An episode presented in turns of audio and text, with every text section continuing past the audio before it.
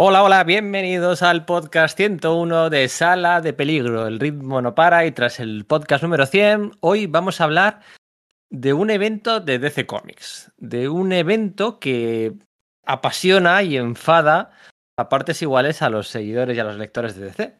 Porque a pesar de haber transcurrido ya 15 años desde su publicación original, pues continúa generando debate, risas, mofas, alegrías y todo el tipo de emociones entre los lectores. Un evento que cumplió con lo que prometía, que era revolucionar el universo DC.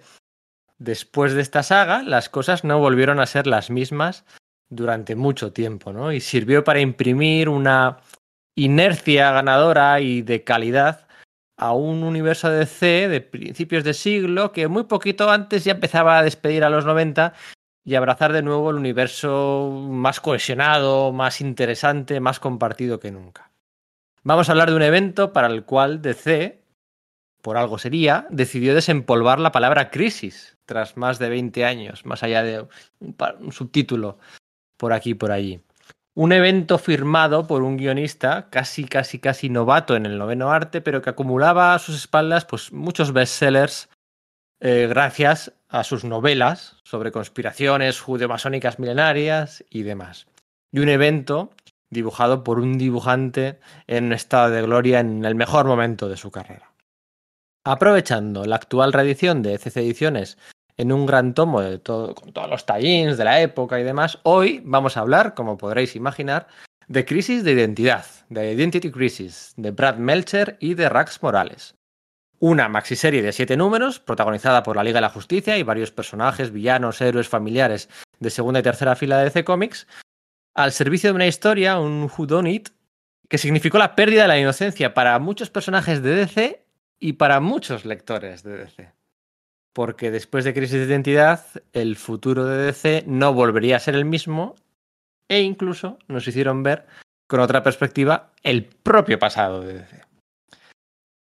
Para hablar de crisis de identidad, hoy están conmigo cuatro personas, de las cuales dos eh, están en contra absolutamente de crisis de identidad y dos muy, muy, muy, muy a favor. Todas la leyeron en su momento y todas la disfrutaron unos y la criticaron otros. Estas cuatro personas, tres compañeros de la web y un invitado muy especial son las siguientes. A favor de crisis de identidad, Íñigo Rodríguez y Manu González, y en contra de Crisis de Identidad, mi compañero Enrique Machuca y eh, invitado hoy eh, Alberto Parrilla de los podcasts de Ansia Viva Comics, eh, Frecuencia Global, etcétera, etcétera. Así que nada, se promete un debate dos contra dos, un tiempo de opinión muy interesante hablando de esta obra. Mi nombre es Pedro Monge. Este es el podcast de Sala de Peligro y esperemos no como Sue Dibney o como Jack Drake. Esperemos que sobreviváis a la experiencia.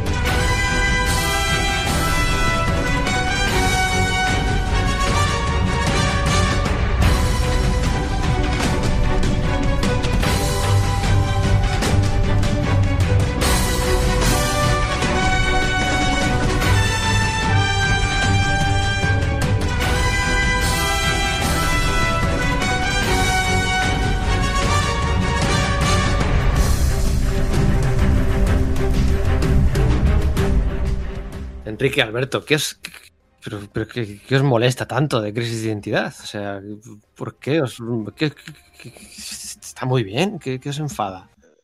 Eh, o a ver, a mí es que me parece directamente me parece un cómic mediocre.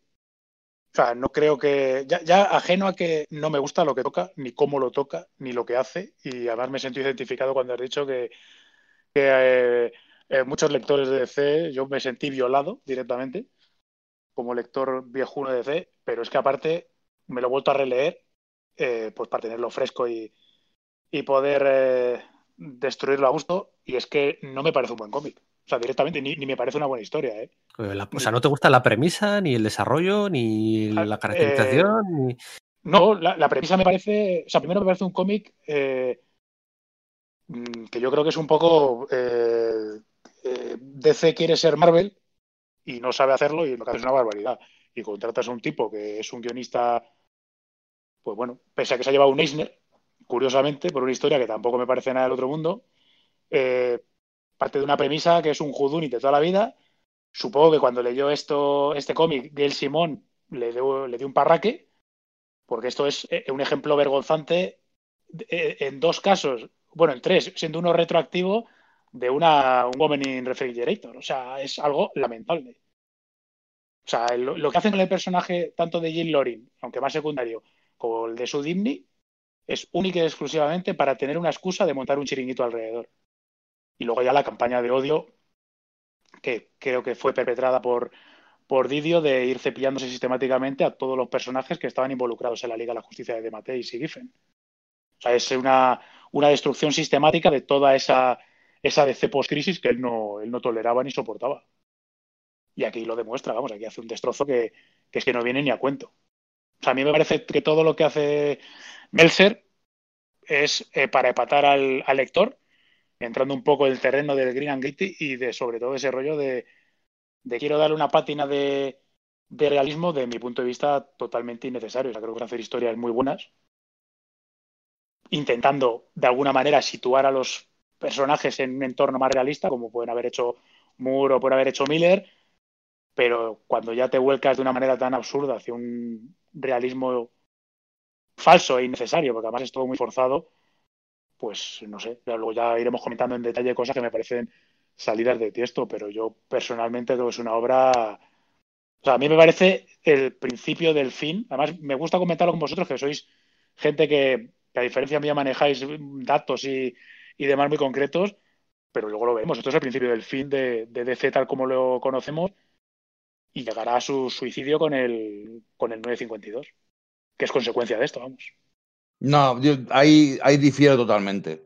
Eh, para mí, Crisis de Identidad es un buen tebeo muy tramposo. Está claro que es muy tramposo porque es un, es un Judunit, un quien lo hizo, pistas falsas, eh, posibles sospechosos, eh, cosas forzadas, y es cierto que quiere patar al lector, lo cual no es necesariamente malo pero difiero mucho en que esto sea el, el, final de DC, sobre todo porque de los años 2002 a 2007 más o menos, DC está en su plenitud creativa. Tiene un grupo de guionistas y dibujantes, sobre todo guionistas, trabajando arriba de lo mejor de su carrera.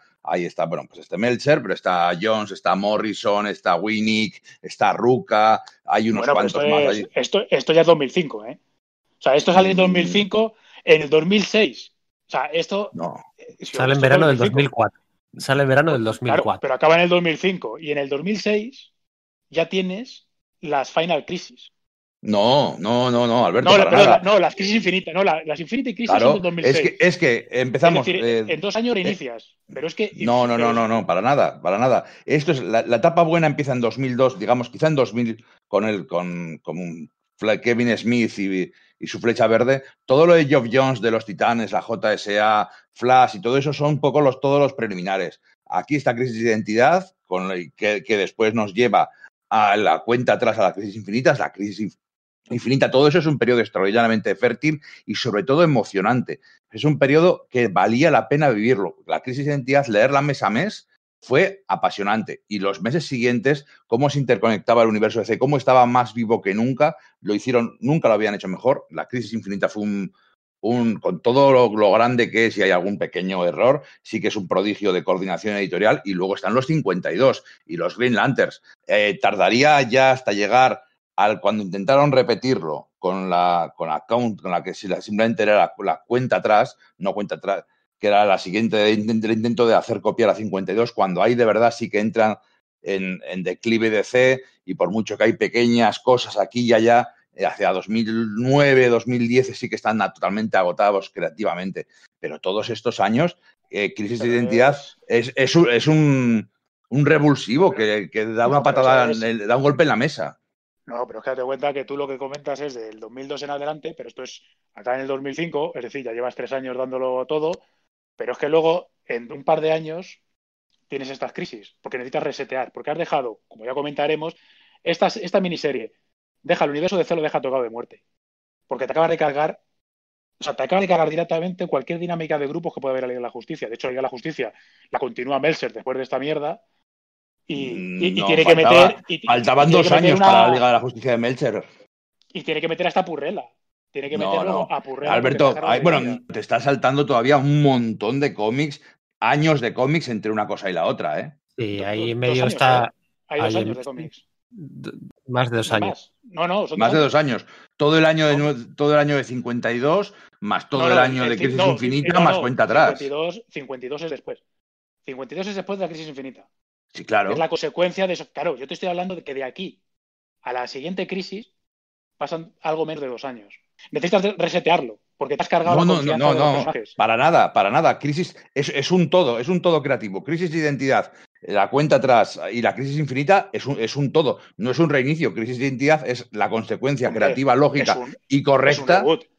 Es un no reboot. No, no, Es es, un es- reboot. ¿Cómo que no? Alba- Sí, sí, Alberto, hombre. No, es- no, reinicias. Tú lete, lete Crisis Infinita. Reinicias todo. Reinicias todo porque de- directamente reescribes lo que ha sucedido porque no puedes permitir que Crisis Infinita haya sucedido. Porque directamente Eh. socava, socava la relación entre Batman y Superman.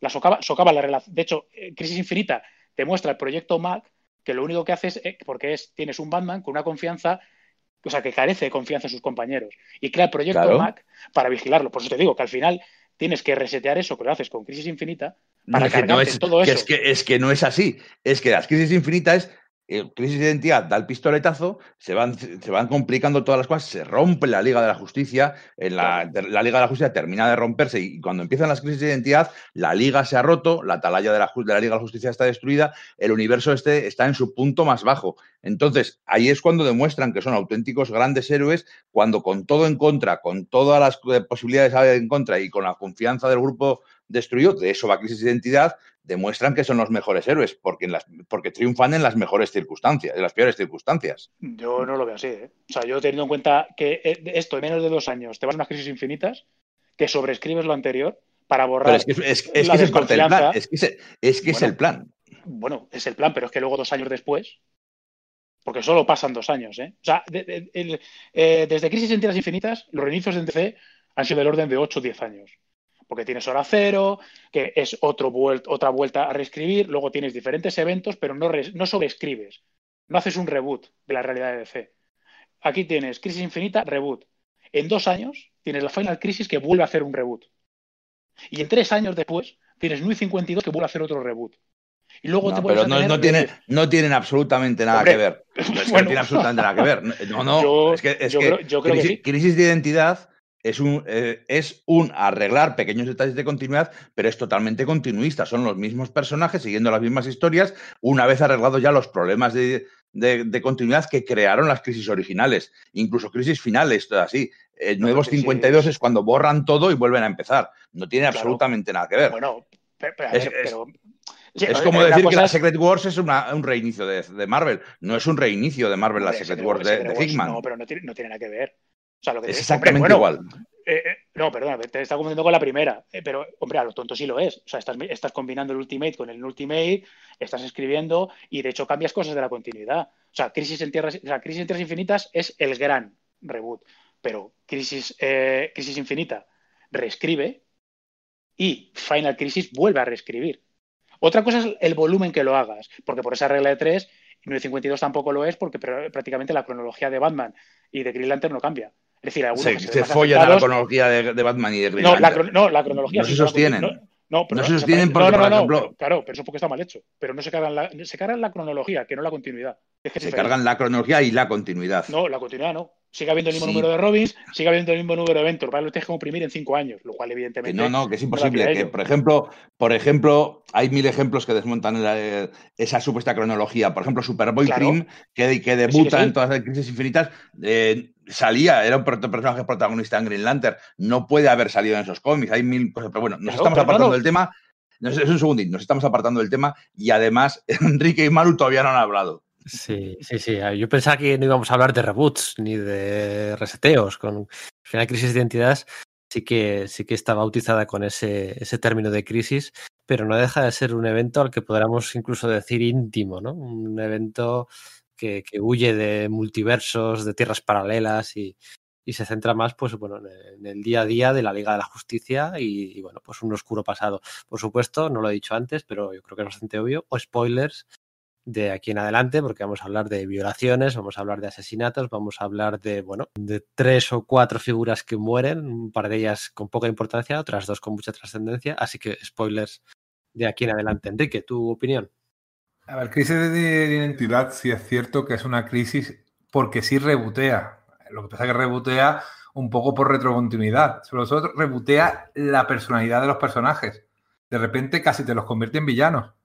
Sea, te está diciendo que cierto número de personajes de la Liga de Justicia sistemáticamente le estaban borrando la mente no solo a sus enemigos, también le borraba sistemáticamente a aquellos amigos cuyas acciones pensaban que les iban a perjudicar, como hacen con Batman. O sea, de repente a un número de personajes, a Green Arrow, a Satana, a Aquaman no estaba, ¿no? A, Barry Allen, en fin, varios, los que salen más eh, protagónicos, a esos personajes, es que los cambia totalmente. Repito, los convierte casi en el Escuadrón Supremo. O sea, eso para empezar ya es un reboot bastante fuerte. Claro, yo puedo entender la intención. Vamos a coger estos personajes que son muy planos, que son demasiado happy. Bueno, happy. O sea, Green, Green Arrow, por ejemplo, tenía una, historia detrás, pero ya importante, que no era nada happy. ¿eh? O sea, te estoy contando, por ejemplo, de la miniserie de, de los cazadores acechan, de, de Tim Truman y tal. O sea, que para nada, era un personaje adulto, era un personaje ya con mucho trasfondo. Entonces no, tampoco le hace tanta falta ese reboot, sinceramente. No, vamos, no, no lo veo que le hiciera falta. Y sobre todo lo hacen de manera muy cobarde. Porque al final, ¿a por qué nos vamos? Nos vamos a por su Disney, que comparto con Alberto, ese hecho de que eh, Didio odia, lo, escribí en mi blog, Didio odia a la Liga de la Justicia Internacional, lo tengo claro, aunque de vez en cuando le echara a Giffen de Matei, mira, hacedme esto, hacedme lo otro, pero no le gustaba el tono de esa serie, no le gustaba el tono más alegre, más desenfadado, sin embargo, tienes que tener presente que ese tipo de historias también entran en un universo superheroico. O sea, que haya tenido que llegar al universo Marvel cinematográfico para decirte que el humor cabe en el, en el cómic de superhéroes, cuando eso ya lo sabíamos de antes, pues, macho, tan vídeo, lo mirar porque es que tampoco tenías tanta razón en eso, pero eh, voy a, voy a meterme en el meollo. Yo no me acordé, eh, cuando la leí, en su momento me parece, no me gustó nada lo que contaba, pero por lo menos me gustaba cómo lo contaba. Pero es que la he releído ahora y tampoco me gusta cómo lo cuenta. O sea, eh, Brad Mercer se me ha caído como guionista totalmente, porque guardaba un recuerdo, hombre, de su Liga a la Justicia. Lenta, pero bueno, los personajes los desarrollaba bien, hizo un, un Salomón Grande que era interesante. Lo de Grill Arrow me, gustó, no, estaba mal, pero la verdad que esto no está ni siquiera bien escrito. ¿eh? O sea, y fíjate, ni me acordaba que salía Superman. O sea, yo no me acordaba que Superman salía. Y sale, sale poquito, pero sale. Y ahora que lo he releído, es la parte que más me gusta. No, sale para mal, ¿eh? La parte en la que habla con, con, los padres me gusta muchísimo. La parte en que la madre le dice, seguro que Batman no le hace esto a sus padres. Claro, ya no conoce nada de quién es Batman y lo que le ha pasado a Batman y se queda el pobre diciendo, tengo, qué suerte tengo de tener aquí a mis padres. Eso a mí me parece precioso. Lo, del nudo de Boy Scout. Sí, sabe lo que, es, un de Boy Scout y dice, le amo y le odio en el mismo instante. Que es una eh, reacción muy, muy de Superman. Exactamente. Él, lo mejor es Superman. Sí, claro, claro, claro. Pero es muy de Superman. está muy bien. Y luego la parte final en la que vuelve a ver a la madre, vuelve a reencontrarse con ella y sale volando contento, ¿no? Porque sigo teniendo aquí lo que realmente importa. O sea, al final resulta que lo que no me acordaba era porque toda la oscuridad que rodea la serie, todos los personajes portándose mal y fatal y peor, mm, lo anegaban toda oscuridad y realmente lo, interesante es valorar a personajes como Superman, la brillantez que tiene y la brillantez que siempre ha tenido el universo de C, en el cual por supuesto que entra en la tragedia. Claro que sí, pero, niño, lo que no podemos hacer es que todo sea tragedia, que todo sea oscuridad, todo sea desconfianza. No voy a ser tan extremo como Alberto, pero es verdad que sí, yo creo que esta serie sí hizo un poquito de daño al universo de ese. Yo, creo que sí.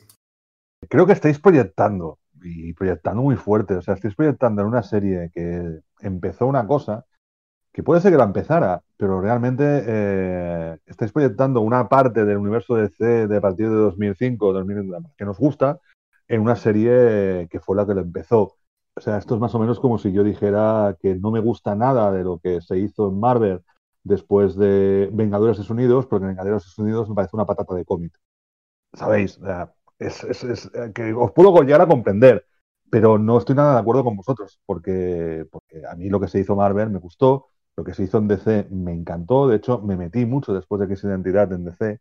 Me metí a tope porque, porque esa, lo que contaba estaba contando Íñigo, esa interconexión de, de, series en los cuales iban pasando cositas que para llegar después a, a, a Crisis Infinita, eh, a mí me encantaba. O sea, me encantó toda esa forma de... Y eso es una cosa que, DC no ha vuelto a hacer bien. O sea, no, lo ha hecho bien. Lo intentó, lo intentó hacer con, con, los números 52 y ya salió una patata. O sea, donde, donde teníamos series del universo eh, de la Liga de Justicia Oscura que no tenía nada que ver con el resto de las cosas. O sea, son cosas que realmente en aquel momento eh, leer DC molaba porque cada cómic se acercaba mucho a la Marvel antigua de los años 80. O sea, se estaba acercando bastante bien.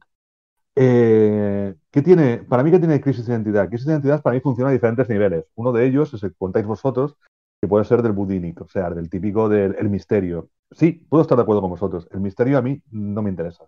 Porque el misterio de quién mató a quién y por qué, no sé cuántos, eh, que se desarrolla, se estira como un chicle a lo largo de siete números, no, es lo que menos me interesa del cómic. Lo que más me interesa del cómic es la interracionalidad que tiene entre los personajes.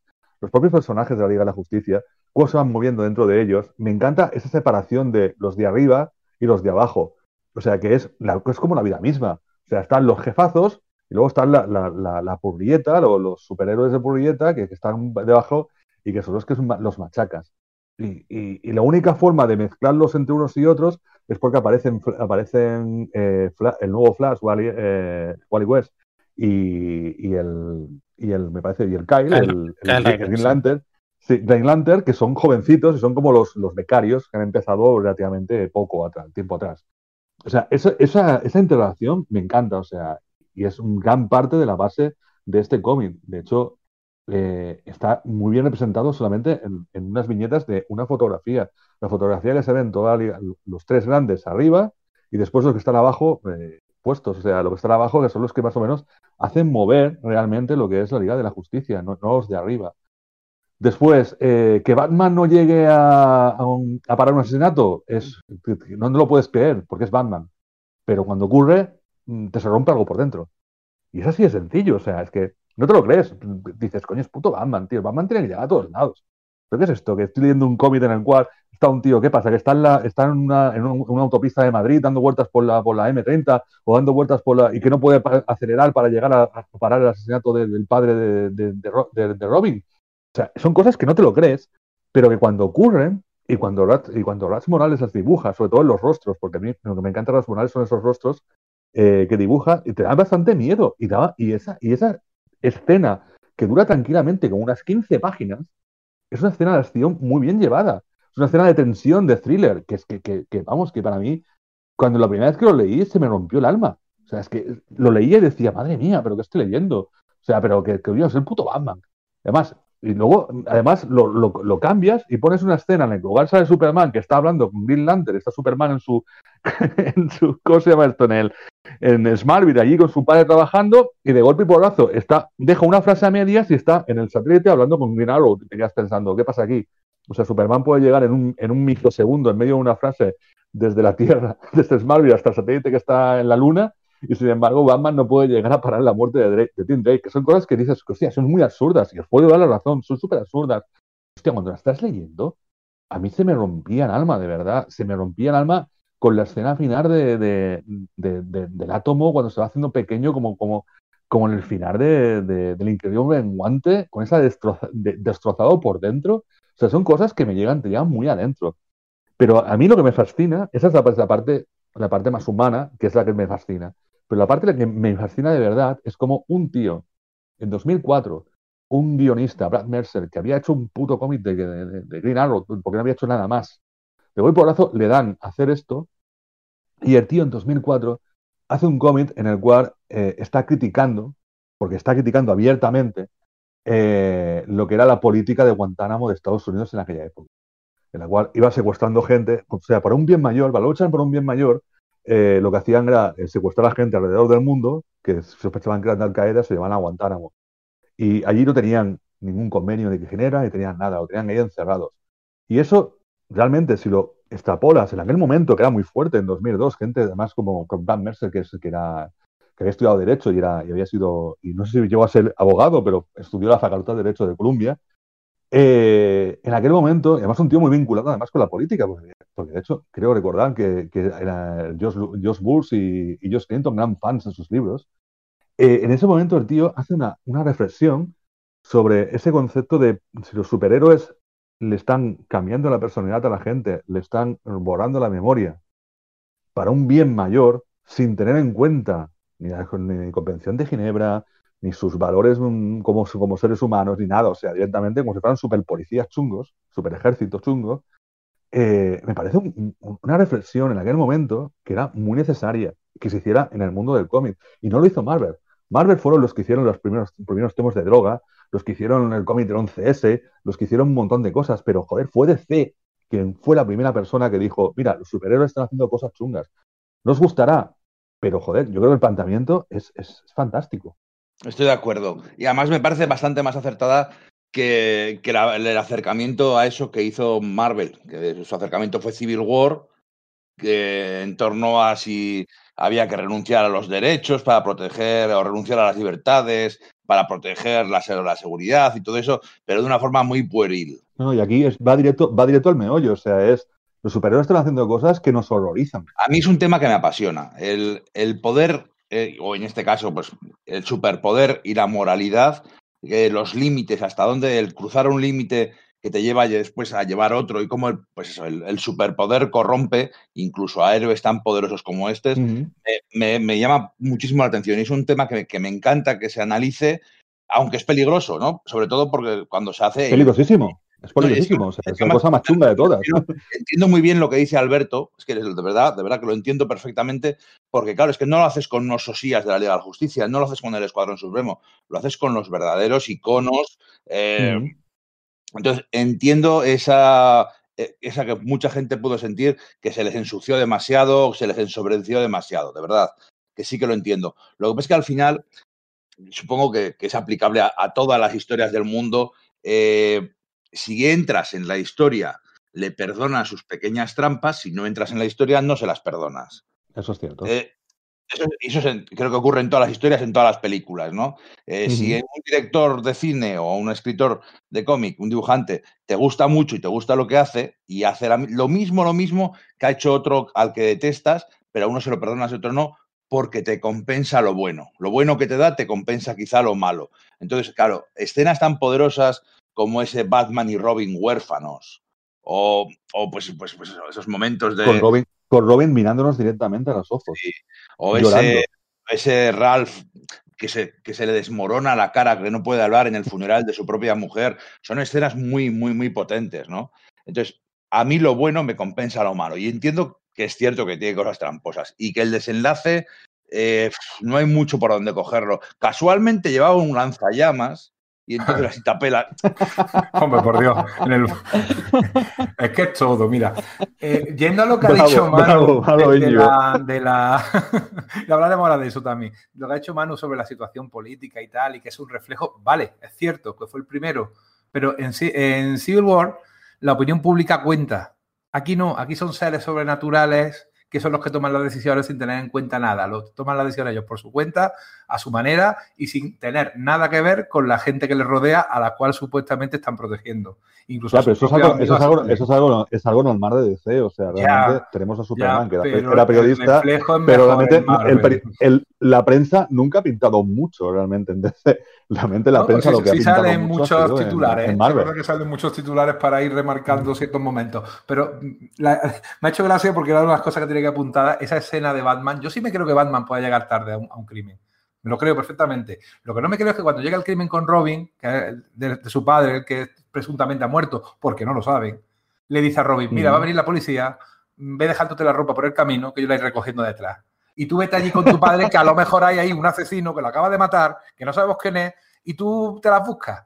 ¿eh? Porque tú no sabes realmente si el padre está muerto, si el asesino está allí o no está allí, si está esperando a alguien más. O sea, eso es totalmente nada más que para que en esa escena Robin llegue solo a su padre, lo vea muerto, intenta arrancarle el boomerang, se, se, llene los dedos de sangre porque el boomerang está afilado y entonces es muy dramático, pero hace unas chorradas enormes, no solo en este caso, el guionista, para que la escena le salga. Y a mí eso me, me saca de la historia, pero totalmente. O sea, cada momento que es verdad dramático, con ese dibujo tan clásico, tan chulo, casi tan de Will Eisner, tío. Me, remonto a los clásicos del, cómic americano de Milton Caniff, tío. Me encanta Rax Morales.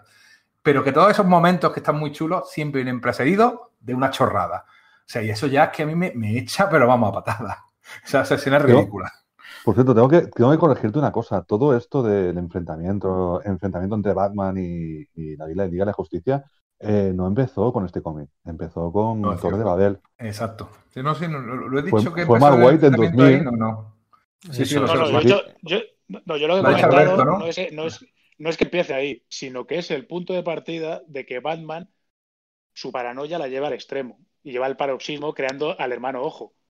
Porque ya no se fía absolutamente de nadie que es consecuencia de esto. De hecho, tienen diálogos al respecto en, en em, en Final Crisis, no, ya la mezclo, no, en Crisis Infinita, tienen diálogos al respecto, de que ya directamente eh, carece de esa confianza que existe. Y por eso, desde mi punto de vista, es un poco lo que comentaba antes Íñigo. A ver, tú puedes hacer esto como un Elseworld si quieres. Cojonudo. Haces una Liga de la Justicia súper oscura, la quieres llevar a un extremo de realismo, te cara a los personajes y al final del Elseworld. Pero eso, no tiene mérito. El Elseworld no tiene mérito. Bueno, no tiene mérito entre comillas, quiero decir. Watchmen al final es un Elseworld. Y, y tiene, bueno, lo, difícil es jugar con continuidad, no hacer un Dark Knight Returns como Frank Miller a lo fácil. Claro, bueno, a lo fácil, pero el problema es que aquí te estás cargando, o sea, estás dejando una herencia. Y el problema es que dejas tocado de muerte la relación entre estos personajes. Porque de hecho, después de esta serie, hasta después de las, de las eh, crisis infinitas, la relación entre Batman y Superman no es la misma, porque no puede ser la misma. De hecho, aquí te están dejando claro que por eso yo decía que la representación de Superman la veo mal, no, no como en los casos que ha planteado Enrique, que sí me parece muy acertado, porque a ver si hay algo que reconocerle a Melser, es que cuando consigue pillarle el punto a retratar un personaje, lo hace bien, por ejemplo, al principio de todo, que me parece el mejor número de toda la serie, el número uno, antes de que del asesinato y demás, cuando eh, te está contando el cómo se conocieron, me parece una historia cojonuda, como se lo cuenta Firebrand, ah, magnífico, que si me vio en su puesta de largo, que si tal, cojonudo todo lo que tú quieras. Sí, pero Alberto, están vigilando a los criminales con, una, con un personaje que brilla en la oscuridad, tío, en lo alto de una azotea. Sí, pero ahí, ahí, estoy, ahí estoy con Íñigo. Ahí, como me, lo, como me lo trago y me gusta, entro. Luego ya, si lo analizo, dices, estos son gilipollas. Pero, pero como en esa parte la historia no me está sacando, entro y digo, ah, pues qué bonito, qué bien me lo está contando y tal, no sé qué. Y ahí hay una caracterización de personajes muy interesante. En el caso de, de, Disney está muy bien. En el caso de Superman, cuando está en Smallville hablando con sus padres, mola. Por ejemplo, la escena que tú comentabas de, ay, los padres de Batman, y la cara de póker que pone, dices, hostia, pues tiene su rollo también. Pero, por ejemplo, eh, luego hay momentos que para mí, por ejemplo, a mí, Kyle Rayner, vamos, es vergonzoso. O sea, un tío que es el heredero natural de Hal Jordan, el problema es que aquí en España, entre comillas, nos impacta menos. ¿Por qué? Porque la vida como Green de Kyle Rayner en España es prácticamente desconocida. O sea, sabe que está en la Liga de la Justicia, ha aparecido en algunos números de Flash, pero no se ha publicado aquí. O sea, aquí el, Green Lantern de Rainer no existe. No estás perdido, que al final el tío fue el que, el que mantuvo la serie después del, eh, del evento de, de Green Lantern convirtiéndose en Parallax. O sea, aquí ese personaje está tratado de una manera lamentable. Igual que Wally West. Wally West es, es bisoño entre comillas. O sea, es un tío que lleva fogueándose desde los 14 años en los Titanes. O sea, no me vale que se le presente como uno nuevo en la liga, porque de hecho no es uno nuevo en la liga. O sea, puede ser más nuevo que el Rey, pero no él. O sea, él es un miembro de la liga de pleno derecho. Y aquí lo presenta como un papanatas. Como casi pidiendo permiso por lo que hace. Creo, creo que no tanto, pero sí que es cierto que, me fallan un poquitín porque, porque para empezar ya había pasado la Liga de la Justicia de Grant Morrison, en, la cual los dos demuestran ser totalmente superhéroes de pleno derecho y héroes más que fundamentales de la Liga de la Justicia. Pero bueno, digamos que no tiene 20 años de experiencia. Como dicen aquí, me gusta la referencia a que dicen que, que los superhéroes más DC originales ya llevan 20 años de, experiencia, que Green Arrow tiene más de 40 años, que está calvo y que por eso lleva gorra, ¿no? Ese detalle de que, de que son superhéroes veteranos y han pasado por mucho. Pero te estoy dando cuenta una cosa, cuando Kai Rainer y Igual igual eh, te juntan con los otros, con los que eran los antiguos de la liga, eh, hace tiempo que no han, interactuado con ellos. O sea, no, no estaba en la liga, eh, Canino Negro creo que sí, pero tampoco duró mucho. O sea, la liga era la liga de siete que había creado Grant Morrison. Y eran los, la Superliga. Y sin embargo, eh, cuando van a buscar a los otros, eran como la ya que había sido la liga durante mucho tiempo, porque lo había sido, y sin embargo no, no contaban, o sea, no, no te lo contaban. Claro, no te- sí, sí.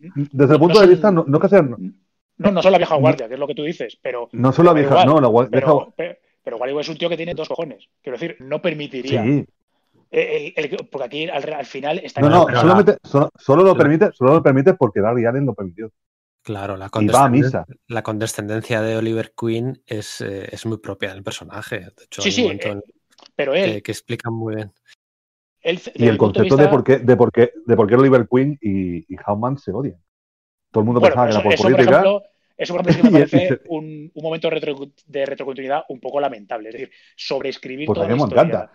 A mí no, a mí me parece. O sea, yo no, no lo. O A sea, mí- a mí- entiendo a que mí un eso me momento más. parece- Alberto, a mí eso me parece muy interesante. De hecho, a mí me parece muy interesante eh, que todo esto es- justifica y explica el cambio de personalidad de muchos villanos que en la Silver eran unos papanatas, en palabras tuyas, y cómo se volvieron aún, bueno, pues aún más peligrosos, aún más eh, tenebrosos eh, años más tarde, ¿no? Y aquí se explica, ¿no? Se explica, pues, todas las injerencias e intrusismos mentales por parte de la liga, ¿no? Se explica ese cambio por osmosis que hubo de la silver a la bronce y aquí se explica todo eso, o sea, una explicación sin necesidad de acudir a un reboot. O sea, sí que hay también una lectura meta en, en muchas Sí, pero bueno, pero que des una explicación no significa que sea buena, sino que es una explicación. Bueno, bueno, o sea, luego ya, luego ya entra, entras en el tema de. Yo que, diría, vamos, yo diría, yo diría que no te guste, no es que no sea bueno. Claro, claro, no, no, pues digo, no, no, yo, no, cosa. que yo no- yo no estoy diciendo que sea mala, ¿eh? yo digo que, que el que sea una explicación no implica que sea buena. Luego lo dices tú, exactamente, Manu. El Joker del 66 no es el mismo que el Joker del 86. La Catwoman del Para nada. 66 no es la misma que la Catwoman del 86. Y bueno, ¿por qué? Ah, pues mira, pues resulta que Zatanna también tocó la cabeza de Catwoman y le modificó la personalidad y tal. Oye, pues pero entonces muy se interesante. muy pero por esa regla 3 se le ha tocado a todos los secundarios y protagonistas de DC, porque ningún personaje se comporta en la bronce como era en la silver, como exactamente. Entonces, al final, Satana ha ido tocándole la cabeza a todos, absolutamente todos los personajes de DC. A Batman no le altera la personalidad. A No, Batman no, además le cambia la él memoria. Le, no, le hace olvidar, eso le, le- Olvidar. olvi- Sí, la memoria, sí, sí. De todas formas, eso no se, no se deja claro en las páginas de este evento. Eso se viene a saber después. ¿eh? Lo que es, se remite a estas siete, siete episodios, eso no se, se llega a Sí, insinuar. hombre, si, si se tal, dice tal. lo que, lo que te dejan claro, bueno, lo que no te deja- o- lo que dejan nebuloso es el tema de que si Batman, siendo el mejor detective del mundo, ha sido capaz de deducir que algo pasa con sus recuerdos. Igual que te dan, te dan a entender claramente que Superman sabe lo que pasa. Que, por ejemplo, a mí eso me parece, a ese nivel sí me parece una gran cagada de caracterización. O sea, puedo entenderlo, lo hace el rollo de Smallville, pero yo- cuando me refería a lo mal representado que está Superman es ahí. O sea, yo eso no me lo creo. O sea, precisamente porque es el Boy Scout. O sea, eso no lo va a ¿Qué no permitir. ¿Qué no te, qué no te crees? ¿Que él no quiere escuchar a todo el mundo?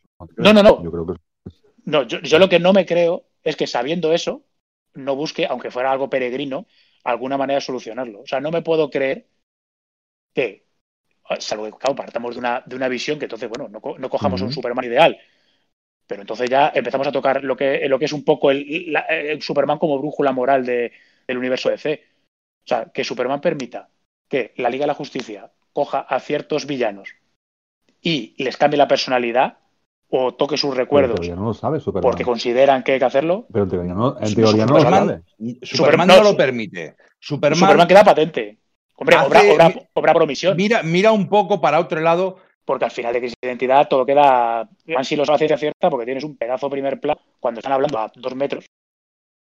Es decir, les está oyendo. No, yo, o sea, yo el, creo, el- el- el guionista te está yo creo que mostrando. no. Yo, yo creo que no. Yo creo que lo que está haciendo es ser. que se ve el, el- el- el oído, pero yo por- creo que lo que está diciendo Green Arrow, Green Arrow lo que está, lo que está dando a entender es que Superman no Pero quiere entonces tú no harías un todo. primer plano de la Que es la diferencia, oreja. la diferencia O sea, de Rodney Maver. En- Exacto. Un- oye. se hace el lo loco. Se hace el exactamente loco. lo que están diciendo. Se hace el loco. Eh, exactamente. Y es Esto de decir, por ejemplo, Satana alterando mentes, tocando con los dedos. A ver, Satana no es así. Satana habla satánicamente, habla hacia atrás, como en los discos de Disparpe. Es lo que pasa. Dice- Le dice a Batman quieto al revés y Batman se, se- se está quieto. Y le diría al Doctor Luz, Doctor Luz, tú olvídate de esto que has hecho o te cambio la personalidad. Algo le diría, pero no estaría así tan convenientemente para que la pille Batman eh, sobre la marcha. Es decir, tienes que los personajes cambiarlos, darle características que no tenían antes porque te convienen para tu historia. ¿Por qué? Porque, mira, por lo menos Black Mercer ahí ha hecho los deberes. Sabe la continuidad de la Liga de la Justicia y sabe que en la época en la cual es, eh, que era la que leía cuando pequeño, que era cuando tiene 8, 9, 10 años, eh, en esa época el detective marciano no estaba, como ya lo comentamos en nuestro especial de la de la Justicia, no era miembro, que era el único personaje telépata, porque es verdad que el universo DC tiene poquitos telépatas, y el único que podía haber hecho por telepatía algo así era el detective marciano, que ya veríamos si sí o si no también, por ejemplo, te extraña que Barrial vote a favor. Bueno, para lo mejor el detective marciano hubiera votado a favor, pero es que no podía estar allí. Entonces, ¿qué hace? Se inventa un, poder que no tiene Satana, que nunca ha tenido, porque le conviene. ya te digo, repito, un montón de detalles que hace que digas tú, vamos a ver, aquí tú quieres contar algo, pero te da lo mismo todo. Y mira que criticamos a otros autores porque hacen eso, ¿eh? Pues aquí está, es nefasta la manera de, de desarrollar los personajes, de verdad.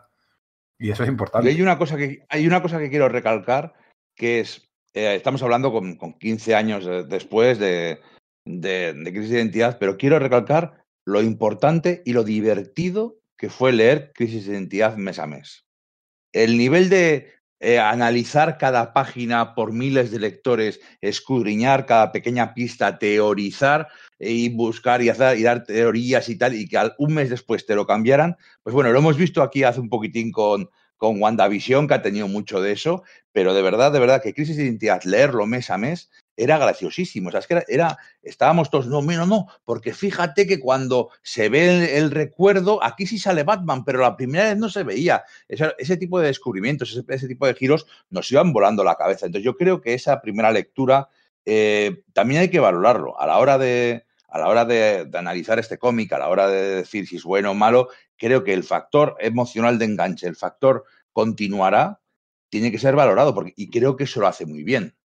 Creo que, creo que eso lo hace yo leía, eh, yo tengo crisis de identidad en inglés y en aquel momento pues estábamos siempre con el, siempre con el previews y buscando todos los números y apuntando, cogíamos el previews y buscábamos y buscábamos, pero luego siempre llegaban las, resulta que como en aquel momento estaba todo tan conectado, siempre llegaban cosas y te, te habías perdido cosas. Hoy en día eso no pasaría, porque hoy en día con Radar Comics que es nuestra, nuestra tienda de referencia para hacer eh, los pedidos en inglés, los pedidos para hacer el cómic original americano, con su página web súper intuitiva y todo el papeleo y página para arriba y página para adelante que tenías que hacer antes para hacer el pedido del para pedirlo americano, pues ahora lo haces desde, desde Radar Comics, que es esa tienda, esa, esa, tiendita especializada en cómic americano que está en el, en el distrito de Malasaña. El.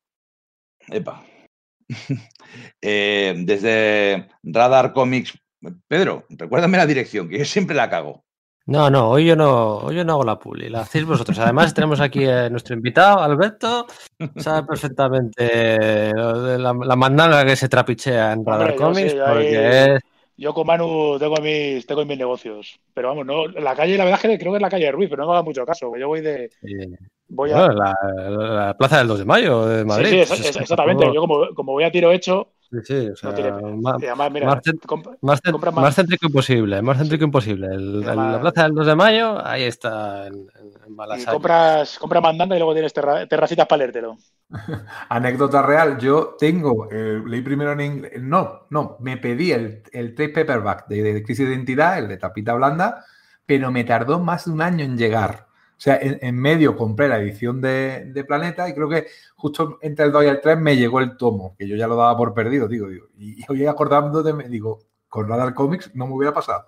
Yo me compro mi TPB y lo tengo allí a los 10 días, una semana, como mucho, ¿eh? O sea, que hemos, hemos, ganado mucho en estos 15 años en ese aspecto, los, los, aficionados y los que nos gusta leer este tipo de, de historias Cuando... pues con la prosa, la prosa original, claro que sí. Cuando se publicó el último número de Crisis de Identidad, por cierto, el mismo mes que debutaron los nuevos Vengadores de Bendis y Finch, el mismo mes eh, que el número 7 de Astonis sin X-Men y el mismo mes que el número 3 de Green Lantern Rebirth. O sea, el Green Lantern Rebirth ya estaba en el Ecuador, trayendo de vuelta bueno, a de hecho, de hecho, de hecho se, se, anuncia un poco. Sí, lo menciona. Cuando se reúne, sí. sí.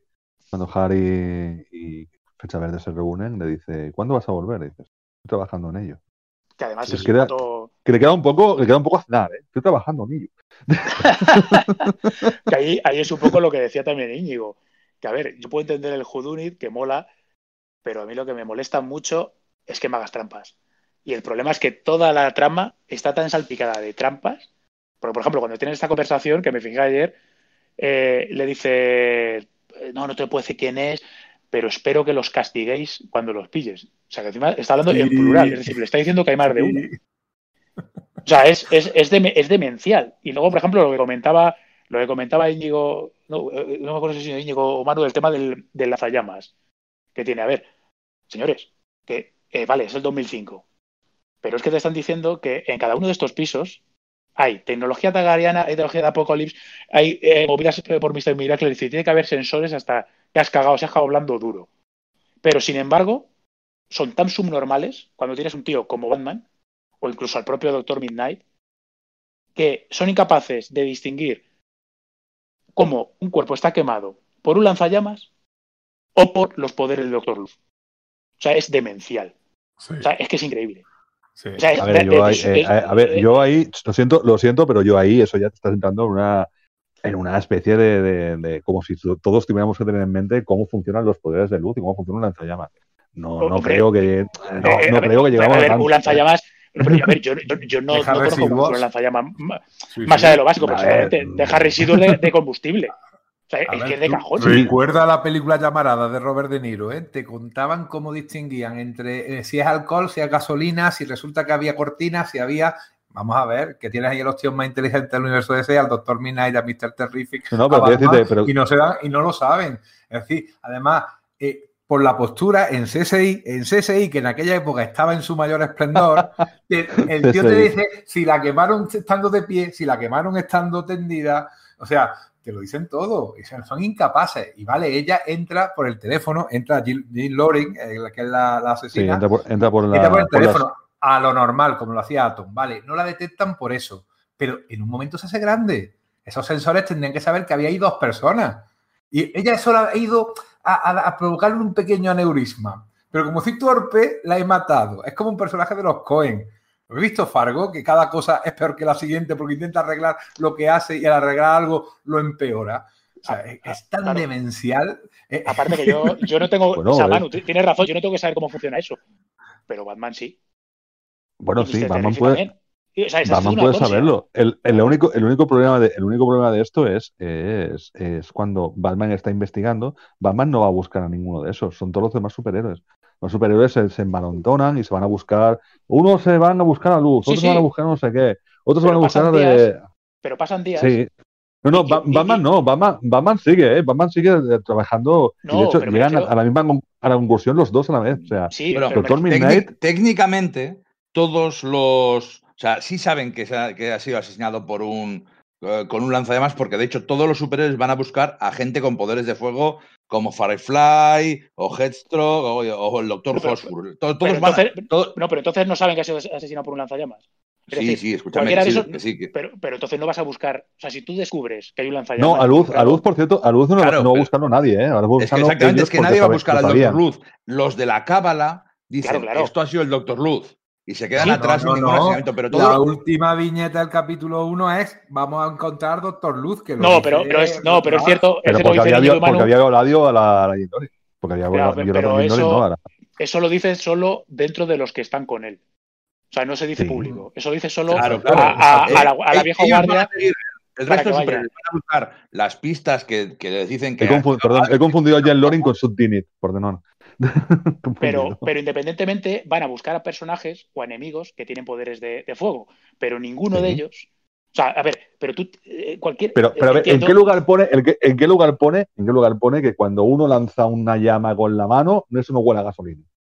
Es que te lo estoy diciendo, que te estás entrando en unas para, en una Hombre, en un who is sí, who bueno, de sí, bueno, mutantes extraños que no pero- acabo pero- de entender. claro, Pero repito, si no, no, Loring quiere solamente, esto, si ¿eh? Loring solamente quiere provocarle un aneurisma a- eh, muy, muy, muy flojito para asustar al resto de, de los héroes, para que estén más con su familia y ella conseguir el amor de su vida, que se ha dado cuenta que se ha divorciado y que no quiere divorciarse, en vez de hablar con él, monta ese guirigay. Pero lleva un lanzallamas.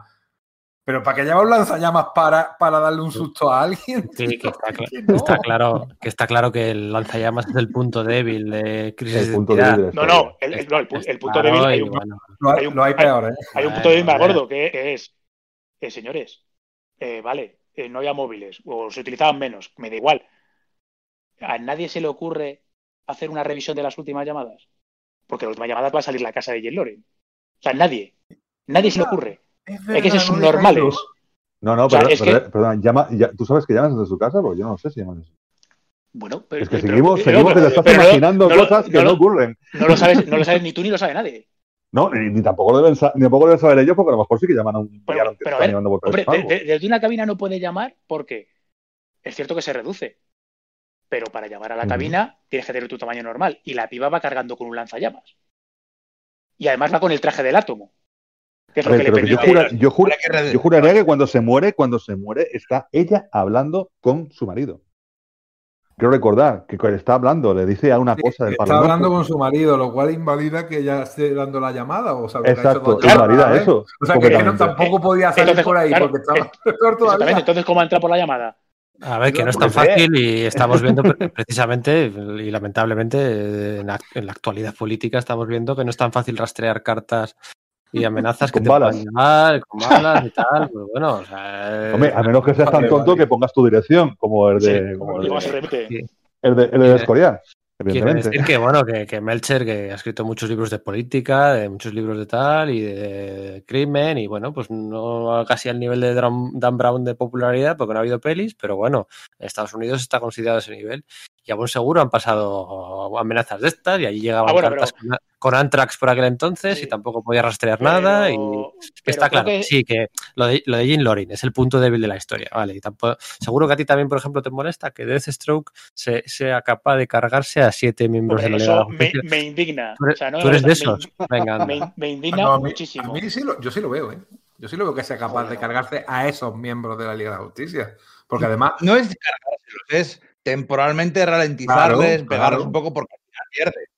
Cuando luchaba con los titanes, individualmente podía con todos, pero al final le podían. claro. Bueno, Ahora, por, sí por está- cierto, Sí que está por cierto, chicos, ahí es donde está la gran cagada de guion. Eh, justamente, no lo de Deathstroke enfrentándose a los siete, Porque se por qué diablos aparece. No, no, ¿por qué aparece, por qué diablos aparece el Doctor Luz en el satélite ese buscando una protección cuando Doctor Luz, en teoría, no tenía que saber que le iban persiguiendo? Que aparece la desesperada. Bueno, "Pago sí, dinero eh. porque me protege. Hombre, yo No, entiendo no. que, entiendo que se, lo dice, se lo dice el calculador, creo. ¿eh? Se está corriendo la No, voz no, de que está por. Sí, se lo dice el calculador que dice que está ya. Si no me equivoco, se corre la voz de que están yendo a por Doctor Luz. Sí. Y entonces el calculador, que es el que está conectado, es el oráculo de los malvados, se lo dice.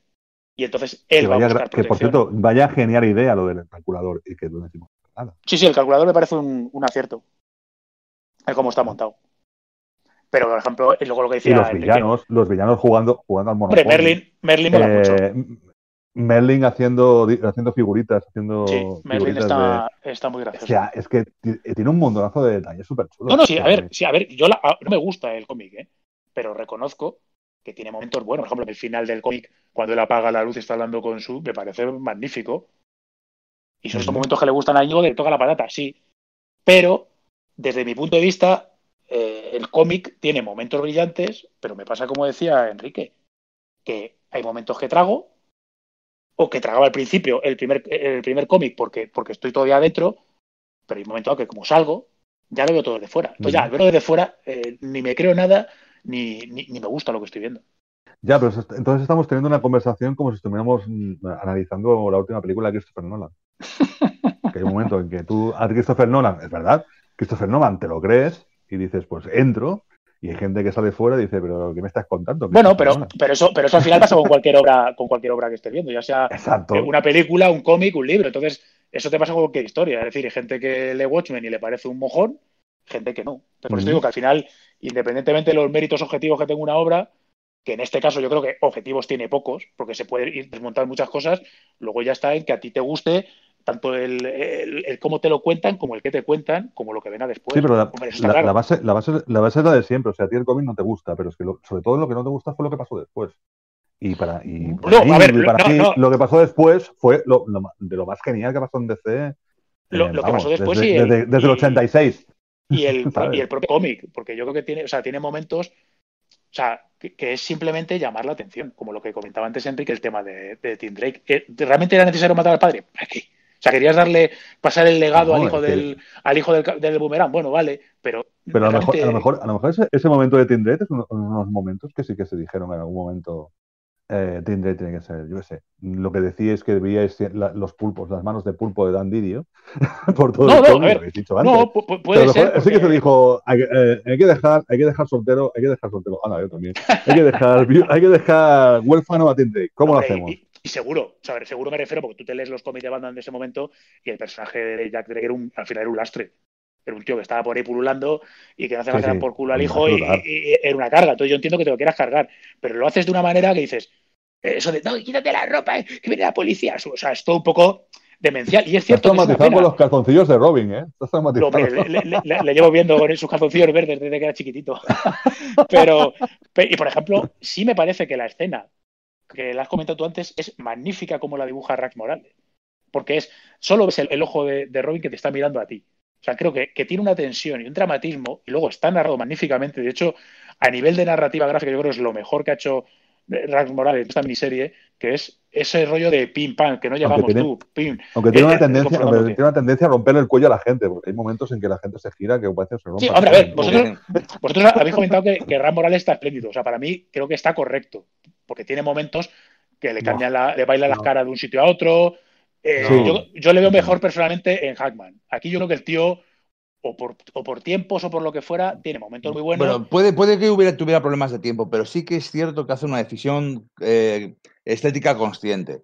Porque acababa de hacer Hawkman, que además era un cómic también de Morales, tiene energía, tiene eh, sí, sí, garra tiene ¿no? mucha A- fuerza. al narrar. sí. Y aquí eh, decide, eh, de- decide claramente dibujar los ojos más grandes. O sea, fíjate, parece una chorrada, pero toma la decisión estética de dibujar más grandes los ojos de todos los personajes. Porque parecen mucho más humanos, mucho más desgarradores. Cuando sufren, cuando nos miran, en, en todo momento empatizamos mucho más con, o, o es el intento por lo menos, de que empaticemos mucho más con ellos a través de esos ojos un poco más grandes de los que suele dibujar. Ni antes los dibujaba tan grandes, ni después lo ha vuelto a hacer. Seguramente fue. La decisión, la decisión también de que cada, que cada personaje se pareciera a un actor. O sea, Sí. Por ejemplo, el Nugget Ben es Tim Van Dyke. Y tú veis a Mm. Tim Van Dyke y te sientes mucho más. O sea, que Tim Van Dyke pierda a su mujer, te parece mucho más, por lo menos al público norteamericano, nosotros que somos españoles, por lo mejor no tanto. Pero, joder, que duele, ¿no? O sea, que, hostia. No, hombre, y- Ah, y no. no, sé- qué lo habéis comentado, pero, pero es cierto que lo- el- o sea, la mejor parte del trabajo que tiene aquí Ras Morales es la expresividad de los rostros. O sea, todos los personajes te transmiten todos. O sea, hay, hay Mm. otros, hay es, como otros que- es tipos. poco- es como Maguire.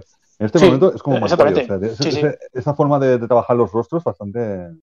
Que además es, Es- es pura, pura expresión, o sea, en este caso. Sí, sí, es lo mejor. es- o sea, la, la mejor parte de su trabajo para mí en esta obra, porque a ver, el tío a mí me encanta cómo dibuja y demás, las peleas están muy guay, eh, cómo dibuja los personajes, pero yo creo que el- donde triunfa son las expresiones. Sobre todo comentaba Íñigo, el momento en el que se desmorona Dimni porque no puede controlar la coherencia de su propio cuerpo, o sea, me parece, me parece magnífico. O sea, magnífico. Y, y sobre todo, la escena que además por- eh, él eligió la- su versión, porque eh, Meltzer le, le ofreció otra y le dijo, pues espérate que yo te dibujo la mía y si te gusta me quedo, nos quedamos con la mía, si no la tuya.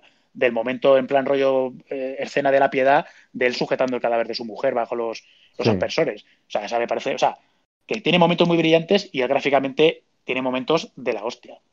Y, y sobre todo eso, la emotividad y, lo, y la expresividad que transmite es increíble. A lo largo de todo el cómic. Pero hay momentos, por ejemplo, como el, el- no, no me acuerdo cómo se llama el villano que está que quiere comprar el traje de el traje de, de Luthor, que está esperando. Ah, el Bolt. Bolt. El Bolt, que está hablando por teléfono, todos esos momentos del rostro, hablando por teléfono, el tío intentando decidirse si va o no va. Oye, dime si tiene, si tiene, si tienen armas. No sé, no sé, ¿sabes? Y diciéndole, no tienes dinero, tienes que pagar. ¿Sabes? Esa desesperación solamente en los rostros de Bolt son alucinantes. Yo me quedé- cuando estaba mirando este cómic decía, hostia, pero ¿cómo? Estamos, o sea, me estoy sintiendo mal por un villano, de mierda. Por- por o, o por- o los rostros de, o los rostros de, de, de puro amor paternal de, de por ejemplo, ¿sabes? O sea, es que humaniza mucho a los, a los Sí. villanos también. Cuando va por el hijo que no quiere verlo, le da miedo, incluso se esconde, muy bonito, muy bonito, sí, sí, es verdad. Hay una pequeña anécdota eh, que fíjate que han pasado más de 15 años y todavía me acuerdo perfectamente. Decía Pedro que cuando salió el último número de esta serie salió el primer número de los Nuevos Vengadores de, de Bendis. Lo cual quiere decir que mientras iba saliendo Crisis de Identidad, iba saliendo el Vengadores desunidos. Y en aquel momento también se generó eh, bastante especulación ¿no? sobre aquel Vengadores desunidos, de qué está pasando, qué está sucediendo, aunque según iban pasando los números, la gente lleva haciendo chistes y se dan cuenta que es que no tenía ningún sentido y fuera. Y hay uno, había unos memes graciosísimos que eran eh, páginas y páginas de los personajes de, de, las páginas de David Finch en Vengadores desunidos, en que se ponen todos a hablar delante de la delante de la mansión, cuando aparece el Doctor Extraño, empieza a contarles que la magia del caos nunca, nunca ha existido, y están hablando y hablando, y había páginas y páginas y páginas utilizando esa, utilizando esa, esa viñeta, pero sustituyendo los, text, los textos por gente discutiendo por quién era el asesino de crisis de identidad. Y salía pues Spiderman diciendo, pues fijaos que aquí Batman aparecía en aquel recuerdo, pero antiguamente no había salido. Y, no, y, por, y entonces el doctor Extraño le contestaba, pero fíjate que Rayo Negro y Katana han aparecido y luego no han vuelto a salir, entonces que seguramente es que tiene algo que ver. Y, y es que me hizo muchísima gracia entonces y cada vez que lo recuerdo, si alguien los encuentra, por favor, que me los pase, porque es que me hicieron muchísima, muchísima, muchísima gracia y, y además era muy representativo del sentir del fandom en aquel momento. Hay una cosa que tener en cuenta, Íñigo. Tú te los leíste en, en, inglés. No sé si el resto de la gente se lo en inglés. Yo me lo leí en castellano en la edición que publicó Planeta Agostini en aquella época. Planeta Agostini publicó eh, de una manera súper extraña, como nunca se ha visto, eh, Crisis de Identidad. Los publicó en, en unos, en, en, tres números. El primero tenía dos, el segundo dos y el último eran tres números. En grapa, pero con, con cartones y además en un tamaño como la antigua Grapa Forum. O sea, ¿os acordáis que eran más grandes, no Comic Books, sino un poquito más grande? Y, y fue una cosa, una, una, cosa muy loca, porque publicó eso y después publicó lo de antes, también me parece, la de Bruce Beller también la, la, la, publicó así, con ese tamaño, el de, de cuando mataban a Bruce Beller, también lo publicaron así, quiero recordar. Y, y, fue una cosa muy rara, porque decías, coño, ¿sabes? Ni en tomo, bueno, de hecho, ni en grapa. De hecho, la crisis posterior también la publicaron en, en grapones con, con tapa de cartón. Sí, sí era, un, un, formato, pero era un formato un poco raro, sí. Pero ese sí era tamaño normal, no era, no era tamaño grande. Yo creo que era porque querían, a lo mejor querían unificar todas las series que tenían. Porque, claro, para leerse Crisis, de, Crisis Infinita, eh, tenías que leerte, antes tenías que haber leído la JSA, tenías que haber leído Wonder Woman, tenías que haber leído, bueno, todas las miniseries que hubieran, Proyecto Mar y compañía, Villanos Unidos y ¿Cuáles más, ¿Cuáles más fueron, chicos? Eh, War, eh, sí, la guerra de las sombras, el regreso Exacto. de Troy. Yo creo que, que mm. se juntaron, y aparte que era una época en que cada mes te, te, te hacías, si te además te molaba el rollo, cada mes tenías que comprar como uno, casi todo, casi todo de C. Para, porque si no, no te perdías. Sí, cosas. porque el traje que aparecía aquí del ex Luthor, luego después Exacto. salía, y, y, la gente, el, el lector medio, llegó a la conclusión de que efectivamente había dos Luthors trabajando sí. a la vez, como luego después lo eh, apareció y, y se, así, se, hizo una especie de cronología que no era exact, del todo exacta, no podía ser del todo, pero que más o menos, en plan, de este personaje sale aquí en el número tal de los nuevos titanes, y de ahí pasa un número de los outsiders, que luego nos lleva a esta otra miniserie de Power Girl, y van cruzándose todas las historias e interconectándose. Era muy, muy divertido para el lector. El, aquel, aquel, número, aquel número de, de, de, de, Superboy que se, que se rapaba al cero. Y se ponía la L de Luthor también, o sea, tenía que ver con aquello. O sea, que era todo, estaba todo súper interconectado. Y yo creo que, que, lo hicieron muy bien en aquella época. O sea, sí, porque veníamos, no sé. de unos años, veníamos de unos años en los que el universo de C iba a su bola cada serie, ¿no? Que si sí. Jim Lee por aquí con silencio y Jeff Loeb que si el Superman Batman, que si el no sé el qué. Flash por un lado también de Dios Jones, también por ahí va por... Claro, eso es. El de no sé quién, el Green Arrow de Kevin Smith, sí, es cierto. Yo hay un detalle que quería comentar de Crisis de Identidad que no ha salido, ya con esto podemos ir cerrando si queréis. Esto va a seguir, bueno, creando estas polémicas mmm, por los años de los años y amén, ¿no? Eh, a mí me gusta mucho, bueno, la obra está narrada por los, los, los textos de apoyo, están narrados por, por Green Arrow, son textos de apoyo en, en, color verde, además, un personaje fetiche de, de Brad Melcher. Um, me gustaba mucho los cuadros de apoyo cómo situaba siempre la escena, pues ponía eh, eh, City o um, Opal City o um, Keystone City o no sé qué, ¿no? Te ponía... Y luego eh, el siguiente cuadro de texto era una descripción de los personajes que protagonizaban cada escena, ¿no? Por ejemplo, um, cuando salía Clark Kent con su padre, padre e hijo. o mm, eh, Hal Jordan y o Spectro y Oliver Queen, pues, pues, mejores amigos, o mm, Jim Lori, no sé, divorciados, Sí, o o amantes, tal, no sé qué. sí. amantes, o no Mm. sé qué, siempre era la- la- un cuadro de texto de la ciudad y otro, pues la descripción de. Y cómo esa descripción cambia con ah, la muerte del padre de Tim Drake, de, de Jake Drake, ¿no? Y en ese momento, cuando le abraza a Batman, esa escena que tanto habéis comentado, ¿no? Bruce- Bruce Wayne y Tim- Drake, huérfanos. Huérfanos. pone eso, es, Sí, actualiza huérfano, sí. Muy bonito. huérfanos, ¿no? Porque claro, Tim Drake, Tim Drake era, era, era un Robin distinto al, al resto de los que había habido, ¿no? Era un Robin que, bueno, no era huérfano, tenía padre, eso lo hacía distinto a Jason Todd. Bueno, a y aparte lo fue por elección, Sí, sí, diferente. bueno, aparte sí. Y, Y lo fue porque era el más listo de todos. un Robin que era más inteligente, más, más detective que, que la- los atletas anteriores, o un Robin que solo quería ser Robin, no quería ser. Pero cómo cambia ese cuadro de texto a huérfanos y cómo. Y, y me acuerdo mucho de esos cambios, de, de- de esos textos de apoyo y sobre todo del who benefits, ¿no? El quién se beneficia. Cuando están ahí investigando quién iba a ser el que. Así que eso, eso me gusta mucho, ¿no? Y, bueno, pues nada, podríamos estar hablando pues eso de la pelea de Deathstroke con la Liga de la Justicia, de la de la necesidad de si había que llegar tan lejos como para, bueno, pues mm, pues eh, incluir esa la escena de la violación, ¿no? O si con menos ya habría valido y no hacía falta llegar tan lejos. O bueno, no hemos hablado nada del nuevo Boomerang que se introduce, ¿no? El, el hijo del Capitán Boomerang original. bueno, pues eso. O una muerte innecesaria que hay a mitad de, de, La de Firestorm, que es un poco triste y lamentable. de- sí, la de Firestorm, ¿no? Porque al final, bueno, aquí muere gente, porque muere Subtivni, muere el Capitán. Boomerang original, muere, muere Jack Drake, ya son tres, tres muertes que sirven para hacer avanzar la historia, ¿no? Pero bueno, muere Firestorm ah, ahí por el ladrón sombra, con la espada del Shining Knight y unas escenas de cuatro o cinco mm, cuatro o cinco páginas y más, no, ¿no? Es un poco quizás la parte más gratuita, ¿no? Luego, pues hemos comentado todos los villanos secundarios, que sí, Merlín, el calculador que le dio una nueva vida, eh, toda la gente que está en el satélite. Mm, ¿Qué más podríamos pues, detenernos? Pues el dibujo de Rax Morales hemos hablado, eso, eso en cualquier podcast. Lo- luego, lo cierto es que Rax Morales no hizo, no ha hecho gran cosa, eso es cierto. Yo No, le recuerdo, bueno, eh, ojo, hizo, de hizo, un, Morrison, mo- ¿no? hizo un momento aún más polémico, sin duda cabe, que Crisis de Identidad. Y eso es palabras mayores.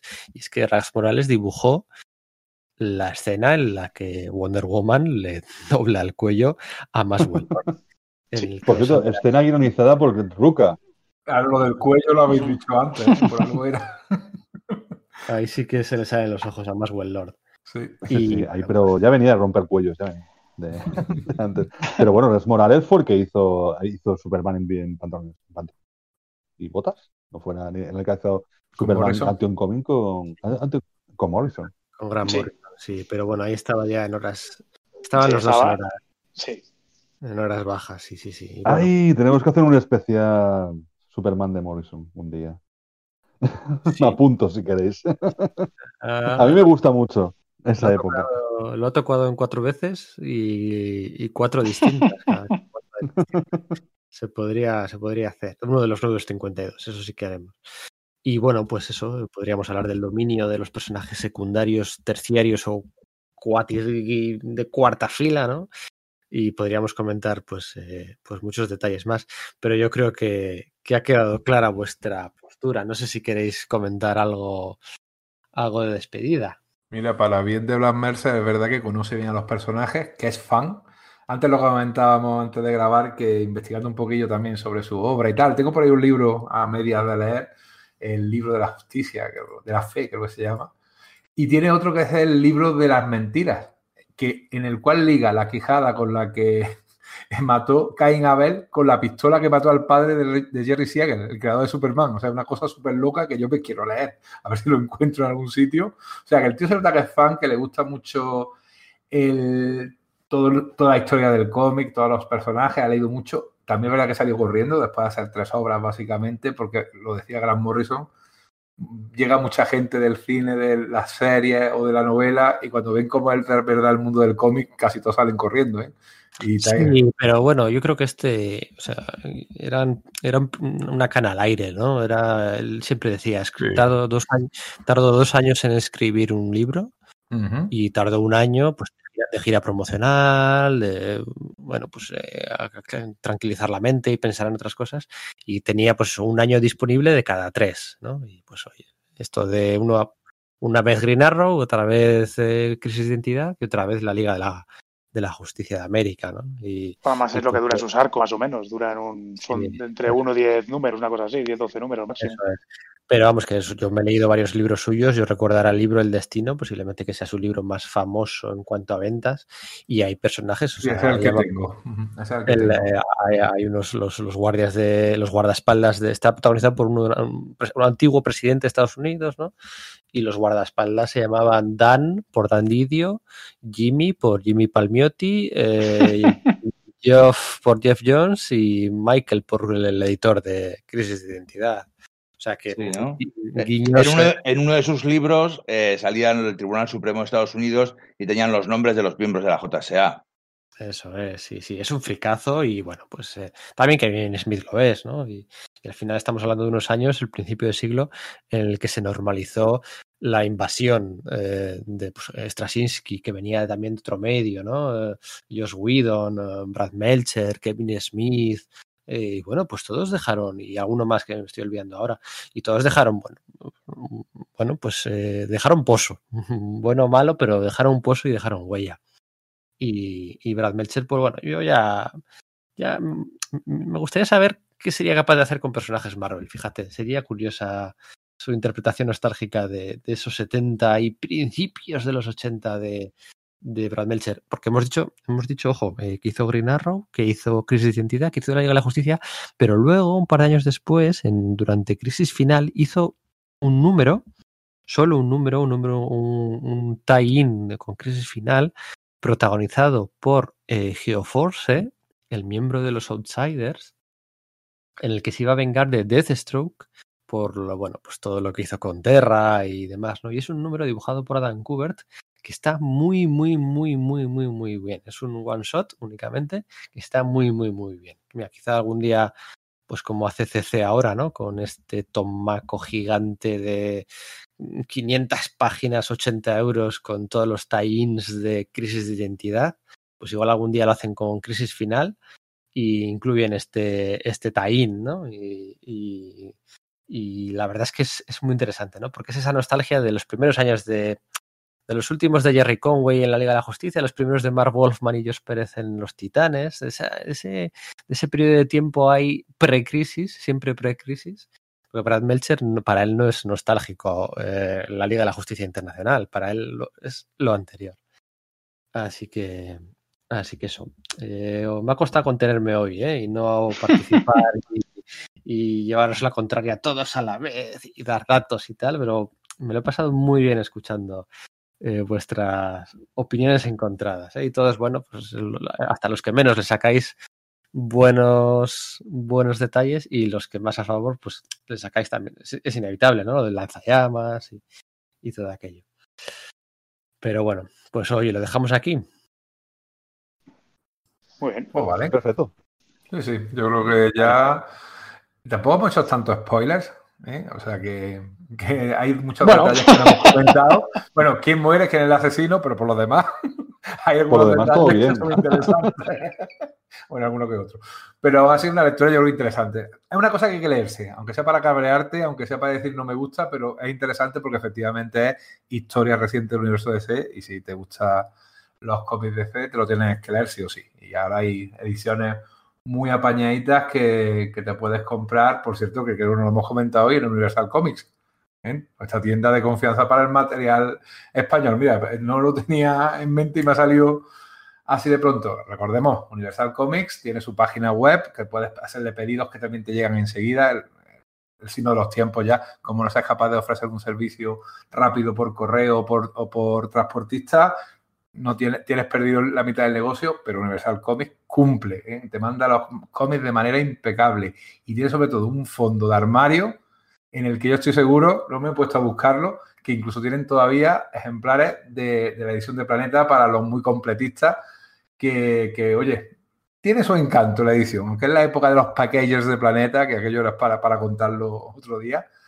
Pero bueno, edición moderna, Sí. edición antigua, lo puedes buscar y seguro que, que lo encuentres, te lo mandan y, y merece la Sí, pena el cómic, ¿eh? Y yo lo he puesto a final, no lo he comentado porque ya, ya os digo, ¿eh? hoy no quería interrumpiros mucho, no lo he comentado, pero claro, cuando Planeta se encontró y empezó a publicar los cómics de DC, tenía mucho retraso de, de- la, de la actualidad de, lo que hacía Norma, ¿no? Entonces tuvo que recuperar mucho terreno perdido a mucha velocidad. Entonces, claro, una miniserie de siete números y la publicas mes a mes. Entonces lo que hicieron fue eso, ¿no? Sacarlo en tres números. Un número tan impar como siete. eh, eh, cuadrarlo en tres fue difícil, pero claro, la explicación era esa, ¿no? Y, y bueno, es lo que es lo que había. Alberto, un placer, como siempre, tenerte por aquí, eh, dando caña, como, como no podía ser de otra forma.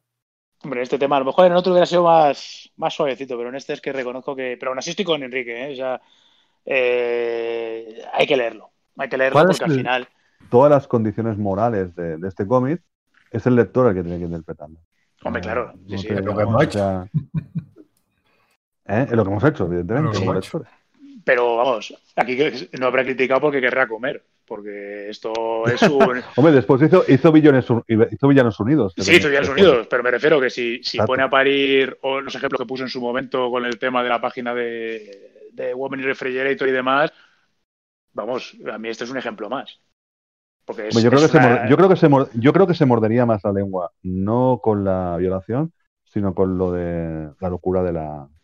Claro, no, no, si yo me refería con la Women Yo creo- o sea, los, los dos personajes son una excusa. Mm.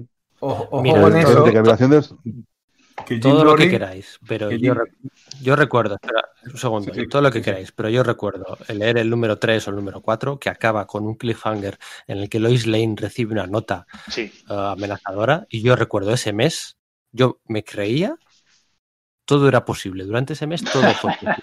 Bueno, O sea, era, era- había llegado a un punto en el que te lo crees, estás dentro y te hacen sufrir y, y te lo hombre, crees. claro, es que lo que, lo que ha dicho Íñigo, que eso leído de esta manera, era decir, o sea, incluso Claro. yo que, que a partir de- del segundo y el tercero dije, esto no, no me gusta o no me convence, pero coño, me lo quería acabar. Digo, hostia puta, ¿qué ha pasado aquí? ¿Quién ha sido, Claro. sabes? No, que decía antes que Jill Loring personalmente está muy bien escogida porque era de las novias de superhéroes la más estúpida. O sea, estaba el- el- la manera de, de caracterizarlo era de una, vamos, una impresentable. O sea, que es curioso. Yo, lo pensaba, yo pensaba que la habían escogido porque era abogada. No. Que Norteamérica los abogados son los malos. de la personalidad. Va de la, va de la mano. Exacto. Bueno, Íñigo, Enrique, Manu, Alberto, muchas gracias a los cuatro. Hay que buscar algo así también. Es que este- de, de polémica como este no ha habido muchas, ¿eh? No, el One More es Day de verdad. Spider-Man, el, el- el- alguna cosilla así de. Pues mira, Hombre, que del- decíamos- El que, como el que comentaba Íñigo, si queréis hablamos todo de la Avengers December, yo creo que todo lo pondremos a parir. Lo difícil va a ser encontrar a alguien que lo defienda. Bueno, a lo mejor pero por, por tocar los huevos. quiere- Es especialidad. a mí, Algo podría decir yo. a bueno. mí el de, Sí, sí. a mí el de Sonidos no me disgusta, ¿eh? A mí lo que me molesta los nuevos, ven- los nuevos Vengadores. Los nuevos Vengadores no. Uh, ya- a, mí, ni- a mí ni el dibujo, ya os lo digo ahora. No, a mí no me gusta nada. Ay, bueno, pues nada, lo dejamos aquí. Muchas gracias a los cuatro por, por participar. Venga, chicos, un abrazo. Venga, hasta luego. Adiós. Adiós.